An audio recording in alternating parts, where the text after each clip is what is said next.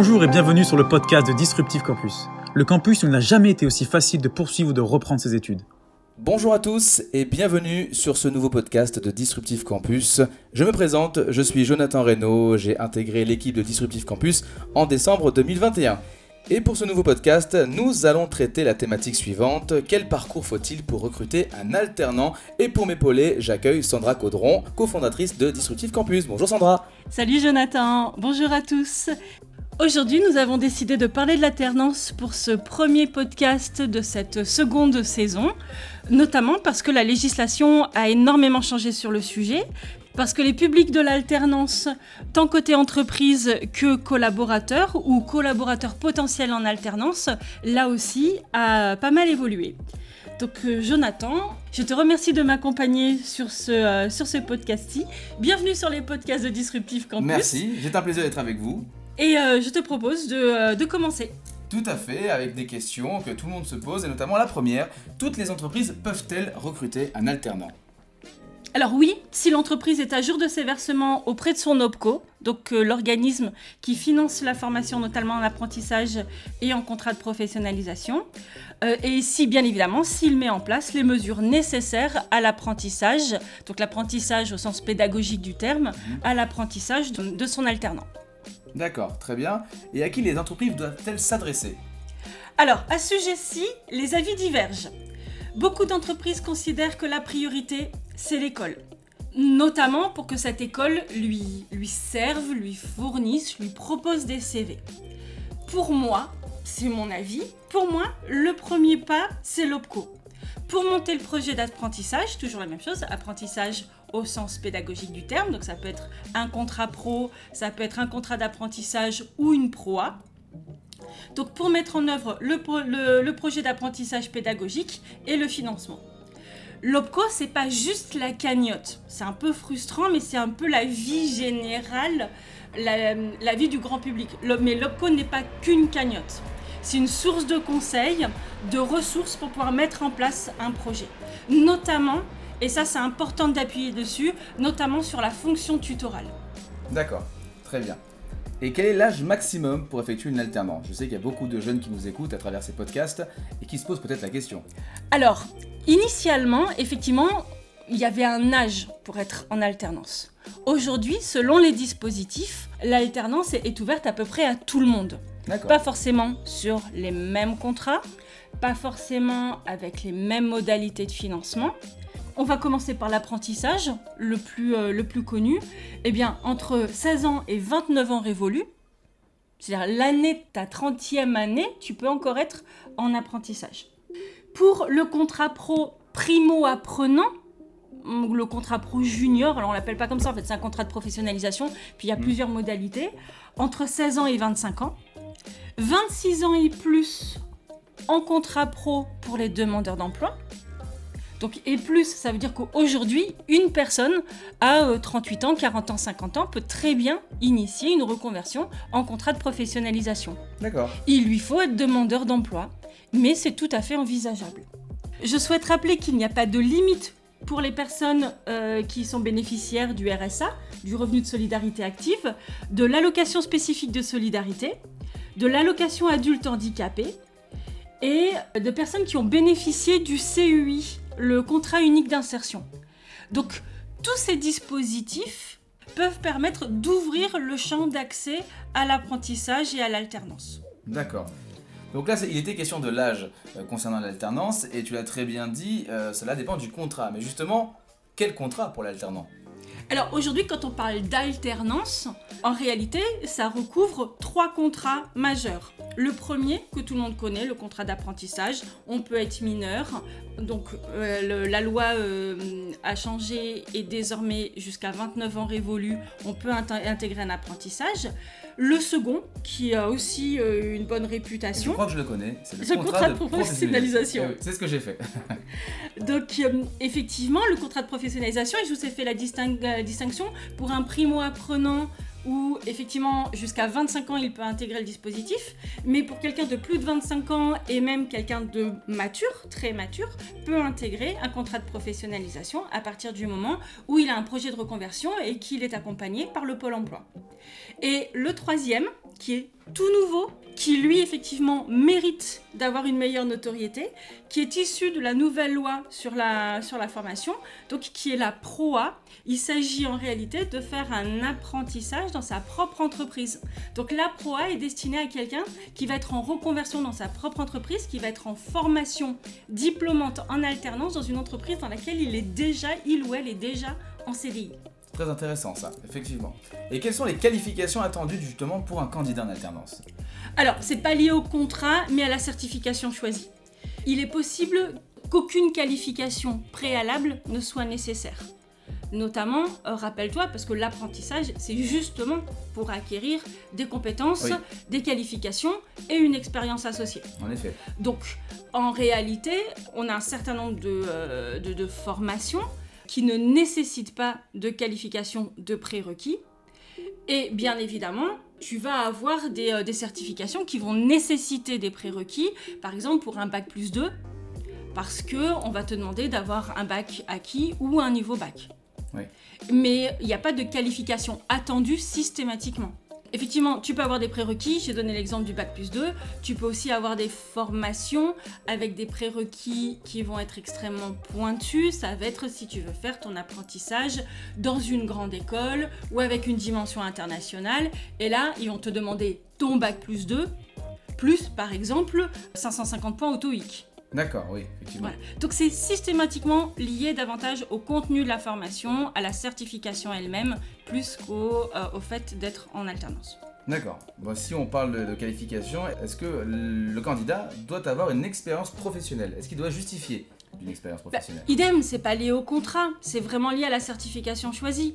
Si tu fais une, euh, une alternance en, licence pro, en master, avec une, euh, avec une orientation internationale, il y a fort à parier que ton, euh, ta formation va vouloir s'appuyer sur une expérience existante et euh, pour cela, bah, tu auras eu ton bac plus 2, peut-être que tu auras déjà fait en alternance, ou ton bac plus 2 que tu auras fait en initial, mais euh, pour lequel bah, tu, auras forcément eu un stage de nécessaire. Et c'est cette expérience-ci que l'école ou le centre de formation va évaluer.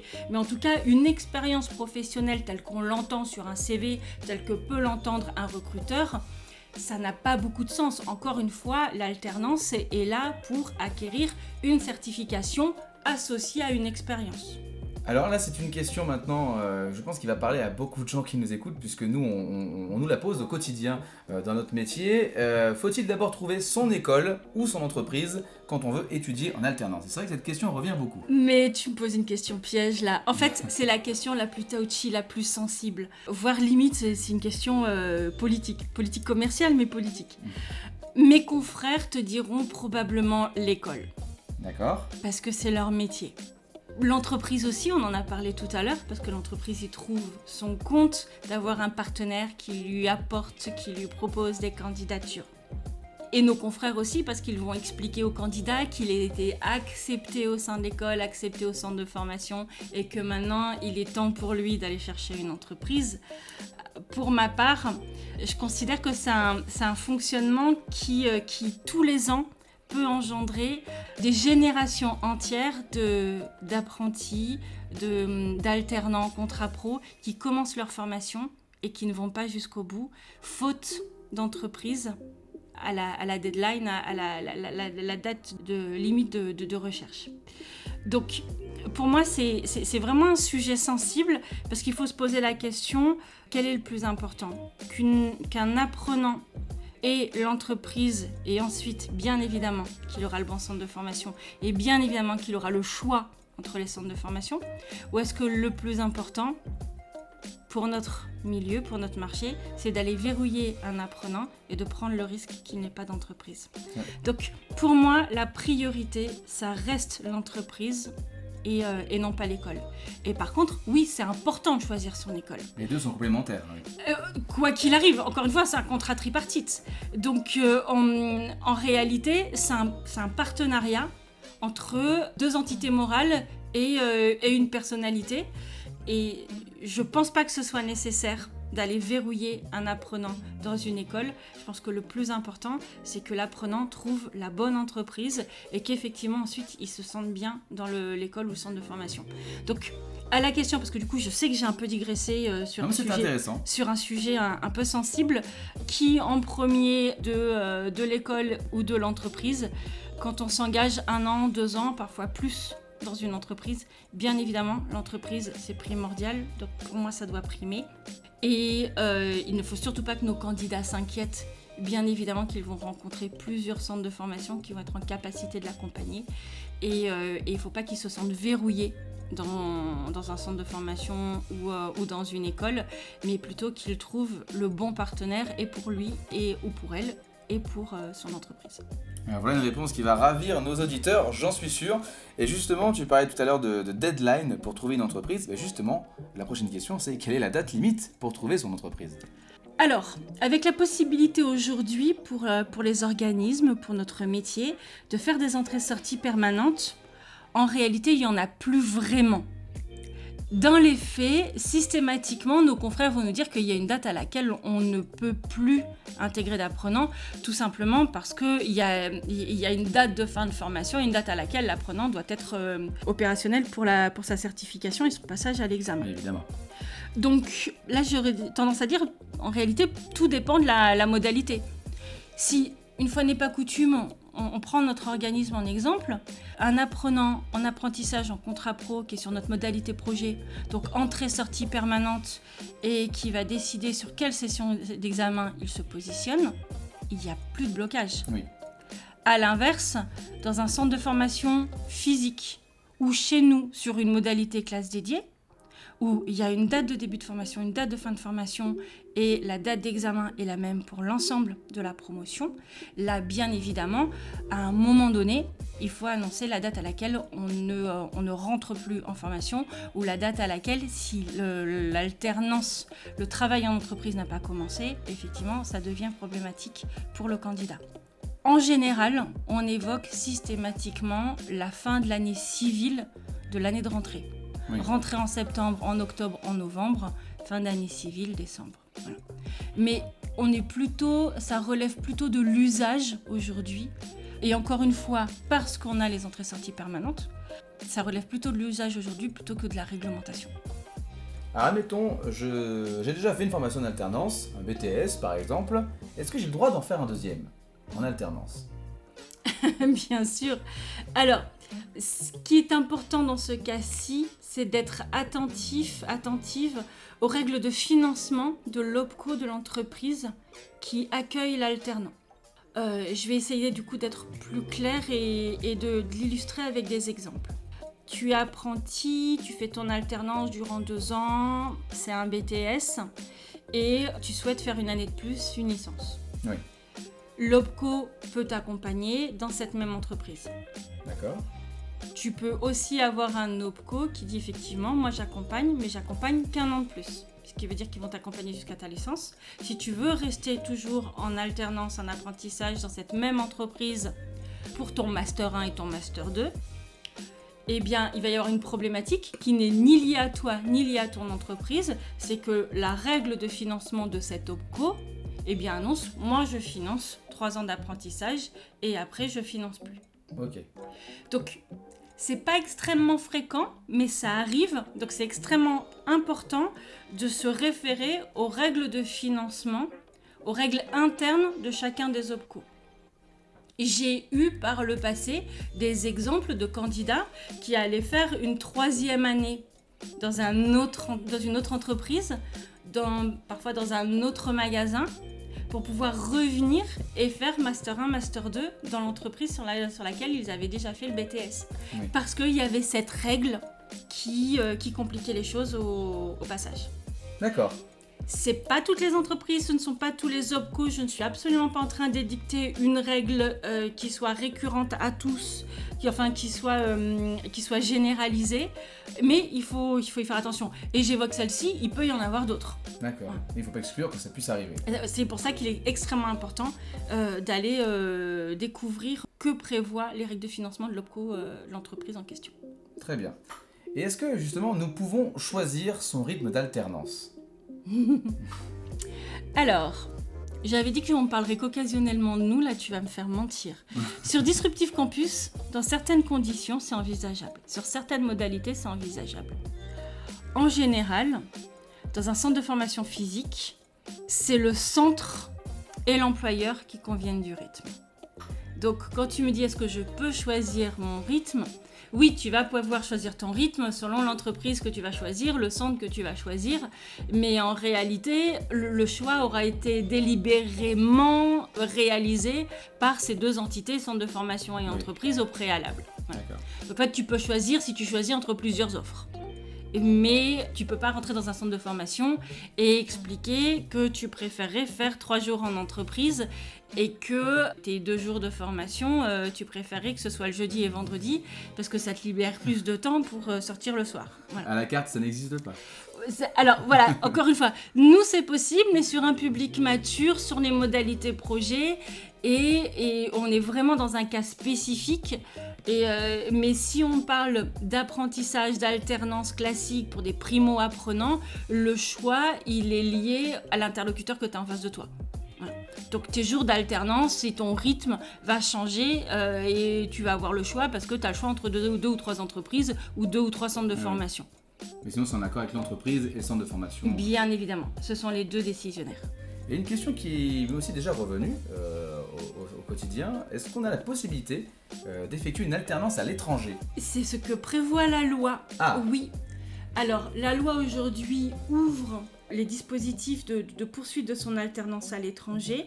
Pour être totalement sincère avec toi, depuis la, promulgation de la loi 2018, nous, on n'a jamais réussi à le mettre en place auprès de nos, apprenants et de leurs, entreprises, tout simplement parce que le dispositif, il reste encore un, pas opaque, mais en tout cas c'est un peu compliqué pour l'entreprise. Le mieux, c'est que l'entreprise elle-même puisse offrir cette opportunité euh, d'aller faire un trimestre, un, semestre à l'étranger.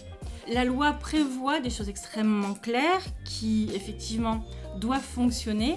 Dans les faits, c'est dire à une entreprise, votre alternant avec lequel vous avez signé pour deux ans, eh bien à un moment donné, il va disparaître des radars et il va partir pendant six mois en Espagne, au Luxembourg, euh, aux États-Unis, en Allemagne. Donc c'est ce qui fait que on n'en voit pas, nous en tout cas à nos niveaux et sur nos métiers, en tout cas sur les métiers que nous formons, pas tant que ça. Je pense que c'est un dispositif qui est beaucoup plus facile à mettre en œuvre dans des établissements tels que les écoles de commerce et dans, les entreprises qui ont euh, un spectre, euh, une dimension internationale, où là, effectivement, ça peut être prévu dès la signature, euh, dès la signature du contrat d'apprentissage ou de professionnalisation. D'accord, sachant que c'est possible. La loi le prévoit, c'est ce qu'il faut retenir. Bon, déjà c'est le principal et euh, ça va en revenir plus d'un. Et dans l'alternance, quel est le rôle exact de l'OPCO? Alors, peut-être rappeler ce qu'est un OPCO, un opérateur de compétences, on en a parlé tout à l'heure. Alors, quel est son rôle exactement euh, en matière d'alternance? Alors, l'OPCO, c'est ce que je disais tout à l'heure, c'est pas uniquement la cagnotte, c'est surtout pas la cagnotte. Il accompagne l'entreprise dans l'élaboration du plan de formation, du projet de formation. Il, accompagne l'entreprise aussi dans sa stratégie de développement des compétences. On aurait pu appuyer là-dessus, mais aussi la raison pour laquelle aujourd'hui euh, l'alternance en général a un autre raisonnement. Ça fait déjà 2-3 ans effectivement qu'on a des, euh, on, a des chiffres qui sont, euh, qui sont publiés par le ministère qui montrent un intérêt accru pour l'alternance. Eh bien c'est que les entreprises qui aujourd'hui sollicitent ces dispositifs ont aussi un peu changé. Initialement, c'était surtout des entreprises qui, dans leur stratégie de développement des compétences, intégraient euh, l'apprentissage et l'alternance. Dans la stratégie d'intégration des collaborateurs, intégraient l'alternance. Euh, et, donc, c'est dans ce cas-ci, effectivement, que l'OPCO accompagne l'entreprise. L'OPCO euh, participe, on l'a dit, au financement. C'est important, j'ai bien dit participe euh, on l'évoquera plus tard probablement, mais euh, il y a un des mythes sur l'OPCO serait une, euh, cagnotte magique dans laquelle l'entreprise pioche et du coup ce serait gratuit pour l'entreprise. Je ne sais pas ce qui est gratuit pour l'entreprise, je cherche encore. Et, donc c'est bien une participation à la formation de la part de l'OPCO. En ce qui concerne l'apprentissage, la participation est délibérément calculé, déterminé par la branche à laquelle l'entreprise appartient. Donc ce n'est ni l'OPCO, ni l'entreprise, ni le centre de formation qui choisit euh, et qui détermine le coût de la formation. Et dans le cadre du contrat pro et de la ProA, c'est l'OPCO qui décide les dispositions et sa participation à la formation. Ce qui signifie que dans certains cas, et parfois ça arrive plus régulièrement qu'on l'imagine, il y a un coût apporté par l'entreprise. D'où le fait que l'apprentissage, c'est une formation gratuite pour l'entreprise, c'est un mythe. Ouais, bah, c'est bon, c'est bon de l'expliquer et de le savoir maintenant. Alors, quand on parle d'alternance et d'apprenant en alternance, euh, on l'associe souvent à un tuteur. Mais quel est le rôle exact de ce tuteur? Alors, on l'associe souvent, en tout cas, c'est une disposition légale. Oui. Tout alternant, apprenti, contrat pro, proa, doit être tutoré. Puisque le principe de l'alternance, c'est une formation en centre associée à une formation sur le terrain. Donc le tuteur, c'est le formateur du terrain. Donc c'est le garant réglementaire du, euh, du contrat d'apprentissage ou du contrat pro, du contrat pro C'est le partenaire de et l'interlocuteur de l'organisme de formation. Ce qui veut dire qu'effectivement, il participe à cette formation, lui, sur son terrain, sur son champ d'intervention, euh, sur son territoire, mais, euh, mais pas seulement. Nous, par exemple, sur les classes dédiées, les tuteurs, on les fait intervenir en cours, non pas comme formateurs, mais euh, ça peut être, alors je vais donner l'exemple euh, de nos apprenants en logistique, ça peut être pour faire visiter euh, l'arrière d'un magasin, pour faire visiter un entrepôt, pour expliquer, je me souviens d'une formation qui avait été absolument passionnante sur la sécurité, mmh. avec des exemples extrêmement concrets. Parfois un peu gore pour mes étudiants, j'ai eu peur pour eux, mais en tout cas ça leur a plu. Et, forcément, c'était beaucoup plus intéressant pour eux parce que c'était concret. Euh, parce que c'était pas uniquement, c'était forcément sur la sécurité, donc c'était extrêmement réglementaire, mais euh, c'était pas, euh, bah voilà, c'était réglementaire, donc ils pouvaient imaginer que ça pouvait être là à 100, ça l'était pas du tout, et à l'inverse, c'était à ce point vivant que c'est probablement une des, une des sessions animées par un tuteur qui aujourd'hui, enfin voilà, tout le monde s'en souvient, on s'en rappelle encore. J'imagine que ça a dû être intéressant. Et dernière petite question, celle-ci est un peu plus personnelle. Euh, avec ton expérience, est-ce que tu pourrais nous dire euh, quels sont les mythes et les non-dits sur l'alternance? Ok, on en aura évoqué des sujets Tauchi sur ce podcast, Jonathan. Alors, les non-dits, les mythes. Alors, il y a un sujet, on l'a évoqué en tout début. Euh, c'est ni un mythe ni un non-dit, c'est ma, vision des choses. C'est l'erreur de, de, faire de, laisser à croire à l'alternant euh, potentiel, au candidat alternant, euh, que sa priorité, c'est de trouver une école, un centre de formation, et que tant qu'une école, un centre de formation ne lui dit pas qu'il est inscrit chez elle ou chez lui, on est sur, euh, enfin, c'est un candidat dans la nature. Voilà, c'est faux. C'est faux. Si vous avez trouvé votre entreprise, si vous n'avez pas trouvé votre OF, votre, votre école, en partenariat avec, avec votre entreprise, allez rencontrer ces établissements et vous trouverez, ne vous inquiétez pas, vous n'êtes pas à la rue, vous trouverez l'établissement qui vous convient. Pour moi, le mythe le plus important, mais je crois qu'on en avait parlé ensemble à une époque, il y a très très longtemps, c'est le fameux euh, c'est plus facile l'alternance si j'aime pas l'école. Oui, j'avoue qu'on s'est tous plus ou moins dit, c'est vrai. Et c'est terrible parce que j'ai l'impression, je ne sais pas qui vous a dit ça et je ne veux pas le savoir, mais quelque part, de mon point de vue, c'est mentir à l'apprenant. Alors, c'est vrai que du coup, il y a moins d'écoles. Moins d'écoles, oui. Ça, c'est une réalité. C'est-à-dire que qu'un candidat me dise je préfère l'alternance parce que j'ai moins d'écoles et plus de concret, je lui dis bienvenue chez nous, t'as raison, t'as tout compris. C'est un fait, effectivement. Voilà. Le c'est plus facile, là déjà il y a une part de mensonge. Parce que quel que soit l'âge, que tu aies 19 ans 3 quarts ou que tu en aies 38 en proa, quand il s'agit d'aller concilier une vie professionnelle, une vie estudiantine, une reprise d'études ou une poursuite d'études, et une vie sociale, parce que je n'ai aucun moine, aucune moniale parmi mes apprenants, eh bien en réalité il n'y a rien de facile à ça. C'est vrai. C'est un véritable challenge durant un an, deux ans, trois ans, voire plus. Donc, c'est facile parce que j'aime pas l'école. Eh bien, en réalité, il y a d'autres challenges à relever que celui effectivement de suivre le rythme des cours et si on n'aime pas l'école, euh, effectivement de, de, se sentir plus à l'aise dans un environnement professionnel. Mais c'est pas plus facile parce qu'il y a moins d'écoles. Dernier point aussi, et ça du coup je vais faire le parallèle avec un, un référentiel éducation nationale pour que ce soit bien clair. Un alternant sur un référentiel éducation nationale, qui soit dans un lycée ou dans un centre de formation euh, professionnelle comme, euh, comme le nôtre, il va avoir le même programme qu'un alternant en initial, donc sans alternance, juste avec un stage, et il va le faire avec un nombre d'heures qui ne va pas être amputé, mais qui va être réduit de quelques centaines d'heures sur la totalité du programme. Qu'est-ce que ça signifie? Ça signifie qu'en réalité, bah, sur le C plus facile, bah, là, notre alternant, il a intérêt à suivre. Oui le, rythme est différent pour un initial et pour un alternant.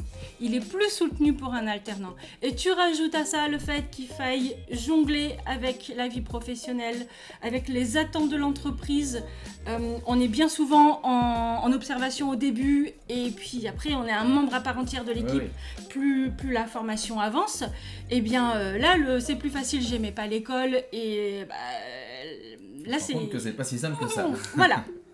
Donc attention, attention aux raccourcis.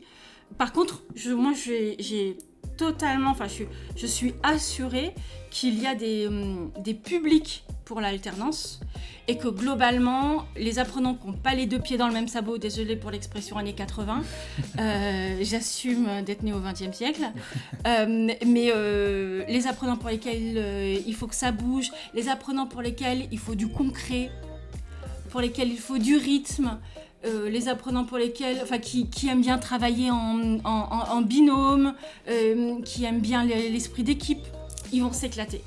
Pas facile, mais ils vont s'éclater. Eh bien écoute Sandra, merci beaucoup d'avoir répondu à toutes ces questions. J'espère que vous qui nous écoutez euh, en savez plus dorénavant sur l'alternance. On se retrouve très vite pour une nouvelle thématique dans un nouveau podcast. Et d'ici là, n'hésitez pas à vous abonner. À très vite. À très vite. Retrouvez les podcasts de Disruptive Campus sur toutes les plateformes Spotify, Deezer, Apple Podcast, Google Podcast, SoundCloud et YouTube. Abonnez-vous et emportez Disruptive Campus partout avec vous.